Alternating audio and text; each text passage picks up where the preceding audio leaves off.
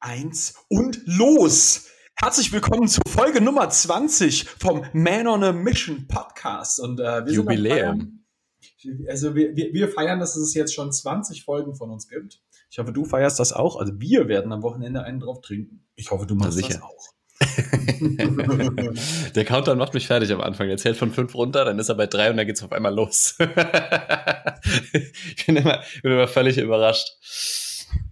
Ja, das ist äh, der, der, der, der, der, macht dich, also das, die Taktik heißt Verwirrung bei ihm. Äh, der will Ja. einfach nur, dass du Genau. komplett verwirrt bist und dann überhaupt nicht mehr auf die Genau. Reihe bekommst, worüber du eigentlich sprechen willst. Aber weil du so committed zu deinem Thema bist, ziehst du es trotzdem durch. So.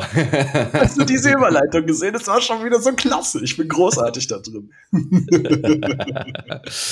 ja, dann erläutert das doch mal, über was wir heute sprechen wollen. Hä, ich habe das Wort eben schon, das Buzzword habe ich eben schon fallen lassen. Ähm, das Buzzword ist tatsächlich Commitment. Ähm, wir sprechen heute darüber, ja, auf der einen Seite, wir, ich glaube, wir werden uns grundsätzlich erstmal der Thematik widmen, warum du deine Scheiße nicht durchziehst, von die du dir vorgenommen hast, durchzuziehen. Ähm, Und dann, wie du das änderst, eigentlich im Endeffekt. Denn Commitment ist eigentlich am Ende einfach nur zu sagen, also das zu machen, von dem du sagst, dass du es machst.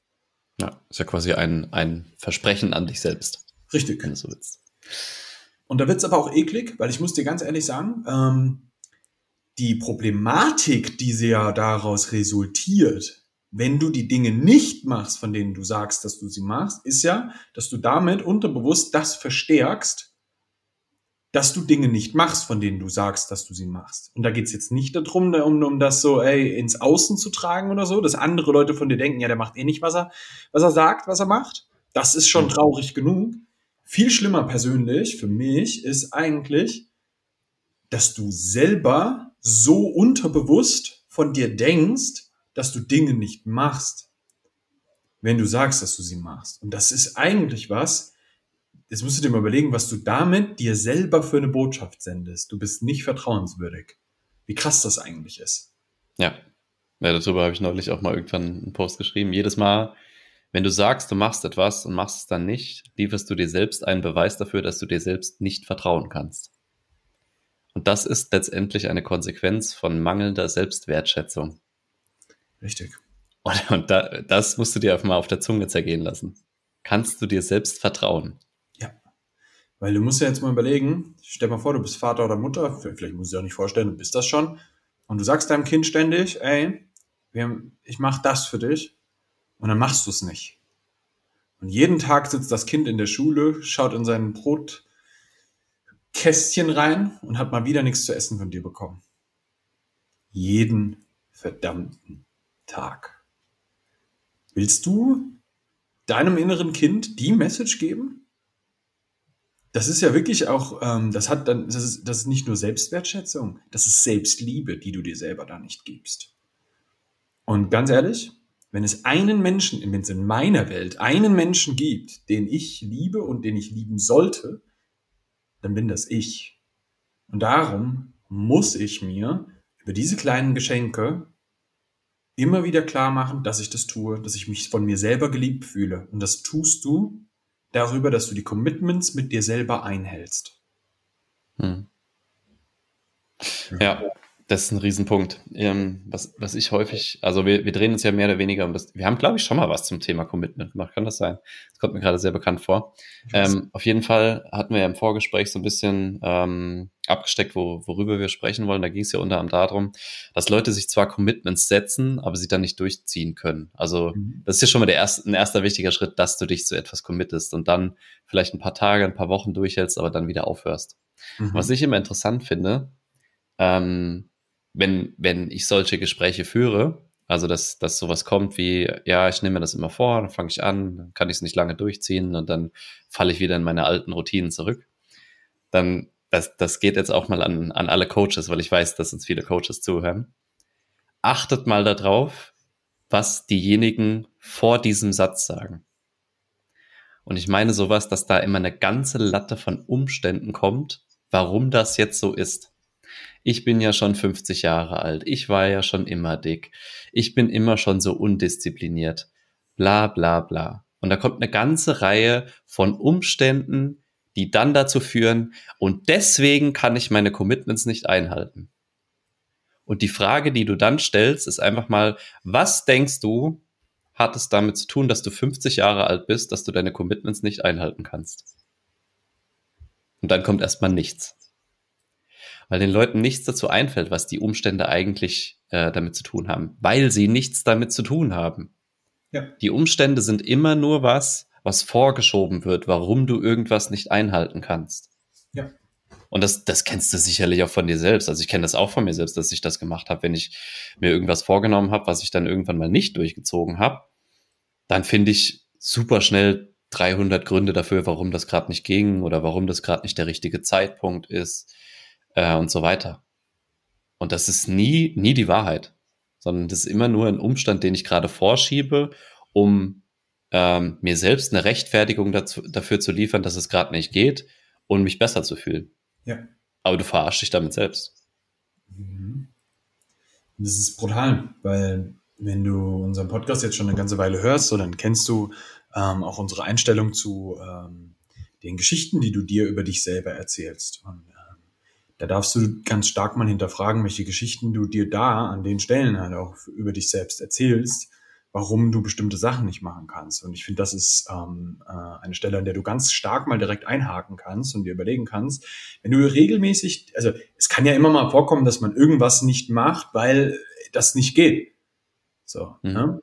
Ähm, aber wenn du regelmäßig Sachen nicht machst, von denen du sagst, dass du sie machst, und dann richtig in dieses Prokrastinieren kommst und ähm, da einfach also du, du behinderst dich bei irgendwas selbst damit. Um, ähm, dann darfst du dir mal überlegen, welche Geschichten du dir dazu erzählst, warum du diese Sachen nicht machst und vor allem, wie du das legitimierst für dich selbst. Weil ab dem Zeitpunkt, wo du anfängst, nämlich eine Geschichte dir dazu erzählen, die das legitimiert, dass du das nicht machst von dem, was du sagst, dass du es machst, musst du dir mal überlegen, warum diese Geschichte wichtiger ist als deine Selbstachtung und deine Selbstliebe. Wie kann diese Geschichte wichtiger sein als das? Hm. Das darf, eigentlich darf das nicht passieren. Ja. Und jetzt darfst du dir überlegen, was du davon hast, dass du diese Geschichte dir so erzählst, dass du dir selbst erlaubst, das zu machen. Und ähm, das ist ein ganz relevanter Punkt, weil von dort ausgehend kommen wir dann in den Bereich rein, wenn du ähm, regelmäßig Sachen nicht machst, kommst du ja in den Bereich rein, dass du, das ist, das ist eine Gewohnheit, Sachen nicht durchzuziehen. Hm. Und da wird's eklig, weil dann hast du da draus ein, ein, ein, ein, ein äh, Muster in deinem Kopf gemacht, wo dein Gehirn davon schon ausgeht, dass du Sachen nicht machst, wenn du sagst, dass du sie machst. Und daraus wieder auszubrechen, ist definitiv möglich und eigentlich auch nicht so schwer, wenn du mit einer gewissen Aufmerksamkeit in die Sachen dann regelmäßig reingehst. Das musst du üben. Auf jeden ja. Fall. Ne? Also, das ist wie wenn du anfängst zu trainieren. Regelmäßig ins Training zu gehen, ist ein Commitment, das du mit dir selber schließt. Was du weißt, dass du das machst, weil das wichtig für dich ist wo du dann anfangen musst, die Excuses rauszuhauen. Und das ist so typisch, weil dann immer diese Sätze kommen mit No Excuses. Und das ist aber damit gemeint. Die Excuses sind eben genau diese Geschichten, warum du jetzt das und das nicht durchziehen kannst, warum das jetzt nicht geht, anstatt dir Geschichten zu überlegen, warum das geht und warum du das jetzt machst. Hm. Nur so brichst du aus der Gewohnheit des Nicht-Durchziehens aus. Ja. Ja, das, was du gerade gesagt hast, ist ja eigentlich ein sehr profaner Gedanke, ne? weil du keine Gewohnheit hast, Dinge durchzuziehen.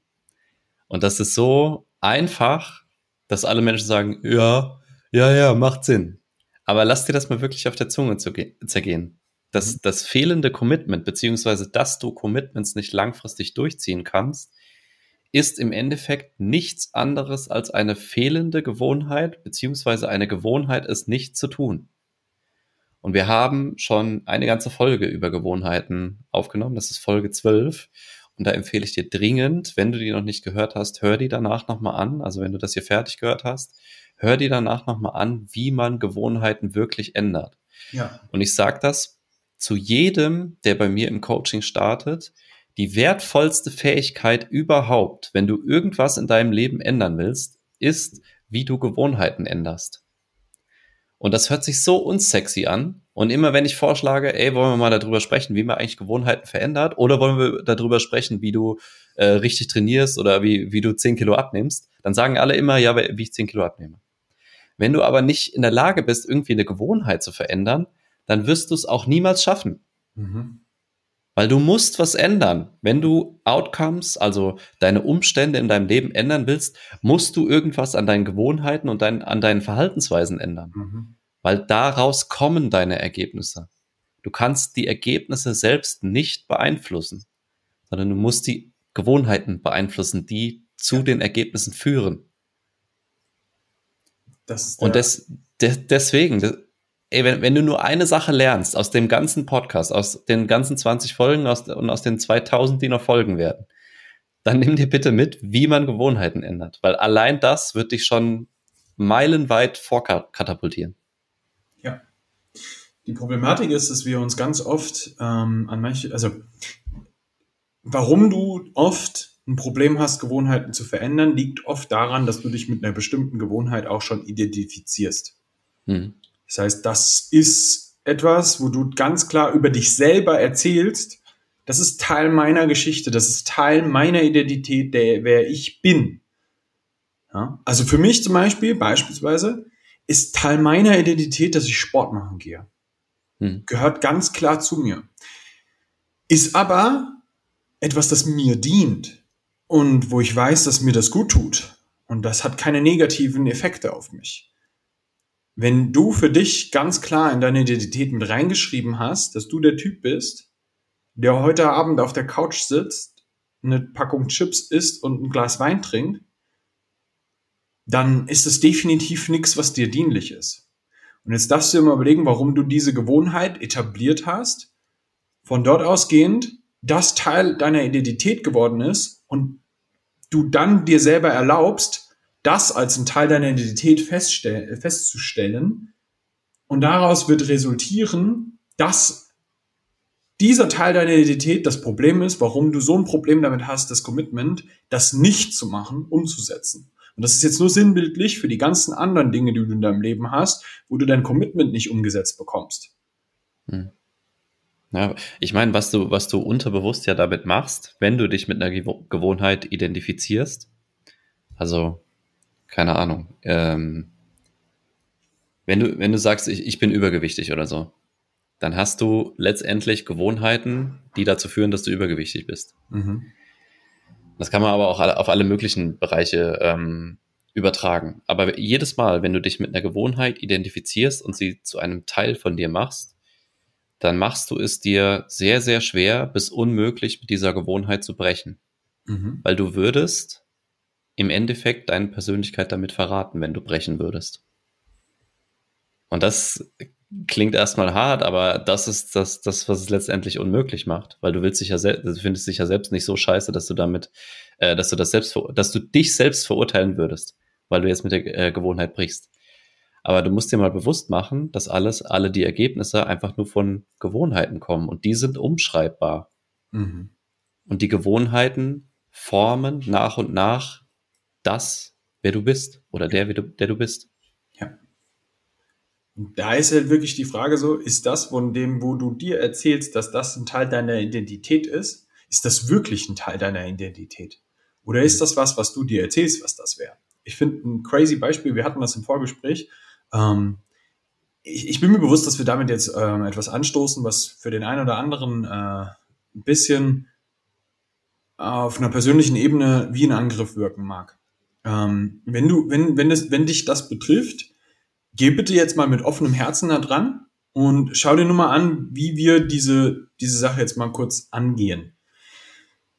Jeder kennt es, du bist auf Social Media unterwegs und da haben Leute in ihrer Bio drinstehen, Veganer, hm. Carnivore, irgendwie sowas. Ja, die, die, solche Sachen. Hm. Jetzt darfst du dir überlegen, ist dieses Essverhalten, das du damit an den Tag legst, worüber wir hier gerade reden, ist das wirklich ein Teil deiner Identität? Oder ist es ein, ein Verhalten, eine, eine Gewohnheit, die du dir mit reingibst? Weil das Ding ist, dass wir immer anfangen, uns über solche Sachen zu identifizieren. Was ist denn, wenn ich dich jetzt ins Gefängnis stecke und dort gibt's kein veganes Essen? Wirst du daran, also wird das deine Identität komplett zerbrechen dann? Hm. Das ist genauso, also das, das, das erzähle ich jetzt, weil das ein sehr, sehr drastisches Beispiel für viele Leute ist. Ja. Ähm, aber du hast auch bei ganz vielen Leuten zum Beispiel Fitness Enthusiast ähm, in, mhm. in, der, in der Bio drin stehen. Ja. Und das, das sage ich als jemand, der sein, der sein Geld ja auch damit verdient, andere Menschen groß und stark zu machen, so über Fitness. Aber jetzt mal ganz ehrlich, wenn deine komplette Identität based darauf ist, dass du ein Sportler bist, finde ich das sau schade. Ja. Denn es ist nicht das, was dich ausmacht. Das ist nicht das, was deine Mama oder dein Partner über dich erzählen wird. Hm was dich ausmacht. Und das ist ja. ganz wichtig, dass wir diese Sachen mal verstehen. Dich macht auch nicht aus, dass du auf der Couch sitzt und Chips isst. Ja. Es gibt ganz ja. andere Dinge, die deine Identität bestimmen. Und das ist der Punkt, den wir verstehen müssen, wenn es darum geht. Ja. Was ich immer so tragisch finde, ist, äh, vor allem, wenn es in dieser, äh, ich nenne es mal Sportler-Szene, keine Ahnung, wie ich es anders umschreiben soll, aber wenn, wenn man sich so stark damit identifiziert, dass man eben, äh, keine Ahnung, fünfmal die Woche trainieren geht und die ganzen Sachen macht, was passiert denn dann, wenn du es mal nicht mehr kannst? Also wenn du dich so schwer verletzt zum Beispiel oder einen Unfall hast, dass du jetzt nicht trainieren gehen kannst. Du verlierst einen Teil deiner Persönlichkeit. Und ich sage das so drastisch, weil ich selbst erlebt habe. Mhm. Ich habe ich hab das auch früher so gemacht. Es war halt ein Teil von mir. Mhm. Und ich habe mich ganz stark darüber definiert. Mhm. Weil ich eben auch gut da drin war. Mhm. Ne? Und das habe Anerkennung dafür bekommen. Aber was ich damals nicht verstanden habe, ist, dass das nicht ich bin. Du kannst mir alles nehmen. Du kannst mir alle Firmen nehmen, alles Geld nehmen, ähm, meine Fähigkeiten in, im sportlichen Bereich, aber trotzdem bleibt ja noch was übrig. Und das bist du. Und nicht das, was, was du dir alles aufgebaut hast, äh, was du für tolle, was du für einen tollen Job hast, was du für tolle Fähigkeiten im Sport hast, was du für einen tollen Körper hast. Mhm. Alles das bist du nicht. Alles das sind Ergebnisse, die du dir kreiert hast. Aber die kommen ja von irgendwo her, die kommen von dir. Exactly. Und das ist, das ist ganz gefährlich. Also ich sag, ich sag's wirklich, es ist ganz gefährlich, wenn du dich damit identifizierst, weil wenn du es mal nicht mehr können solltest, und ich meine, eine, Ver eine Verletzung zu haben, ist jetzt nicht so unwahrscheinlich, wenn du ein bisschen ambitionierter trainierst und die dich auch mal irgendwie von mir aus mehrere Monate rauskickt oder zumindest so rauskickt, dass du nicht mehr so trainieren kannst wie jetzt, dann fällst du in ein Loch und das, das fühlt sich richtig scheiße an. Das, das sind, äh, ich würde fast sagen, depressive Zustände. Mhm. Weil du, du, du verlierst wirklich einen Teil deiner Persönlichkeit. Und das ist ähm, das Thema, was du angesprochen hast mit den Ernährungsformen, mit denen, sich, denen sich dann identifiziert wird. Ich glaube, wir haben beide schon solche Diskussionen erlebt. Ähm, Ernährung ist ja heutzutage eher Religion als Wissenschaft.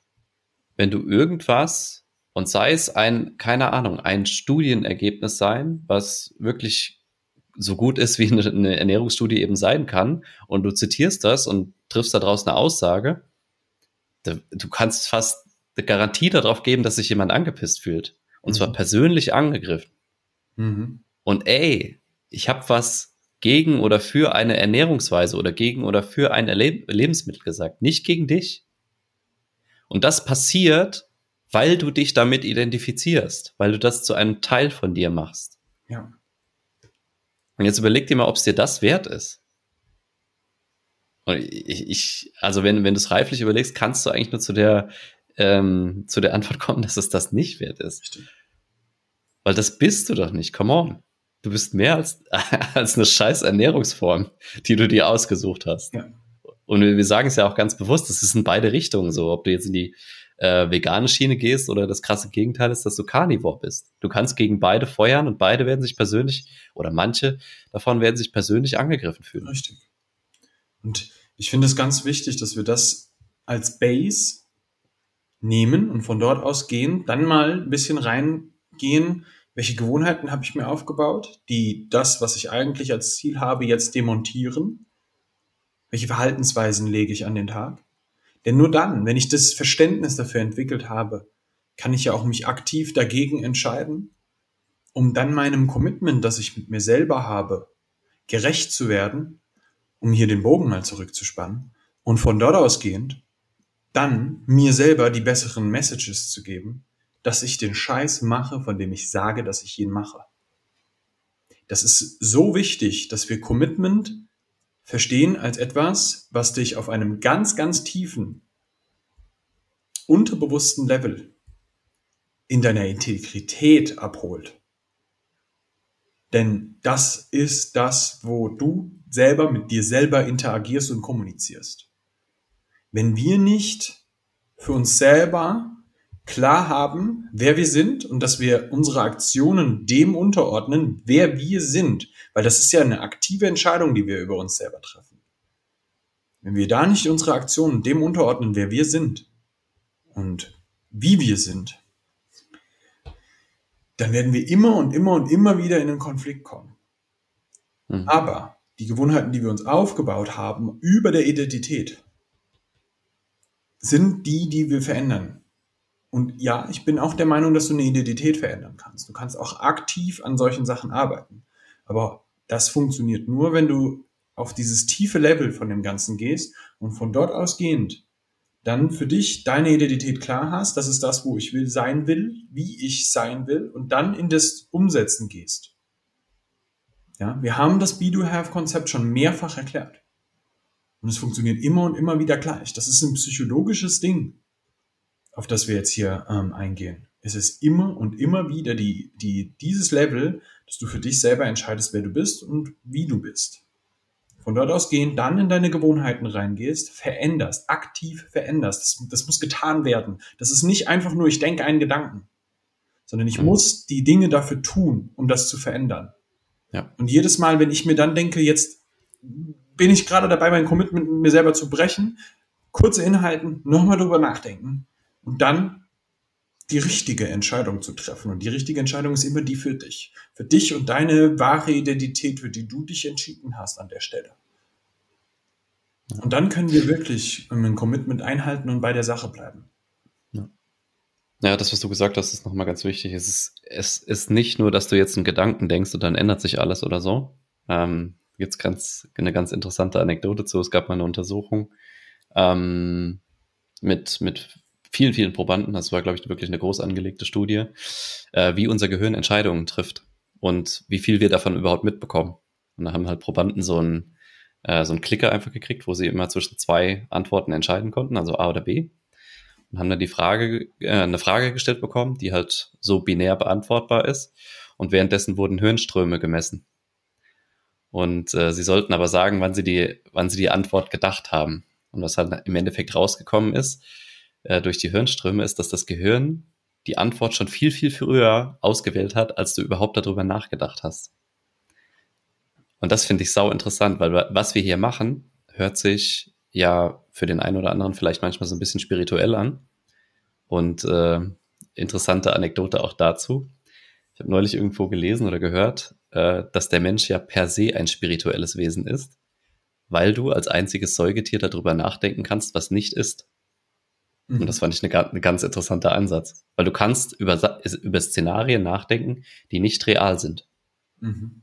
Und deswegen bist du per se spirituell. Aber das nur nebenbei. Fand ich ne, neulich interessant, musste ich kurz loswerden. Mhm. Ähm, was, ich, was ich sagen wollte ist, ähm, was wir hier machen und was wir hier auch erklären, das ist nicht nur, du musst dein Mindset ändern, bla bla, sondern das ist wirklich auch letztendlich Biologie, was du da veränderst. Also du veränderst tatsächlich, wie Hirnströme fließen, wie dein Hirn sich zusammensetzt damit.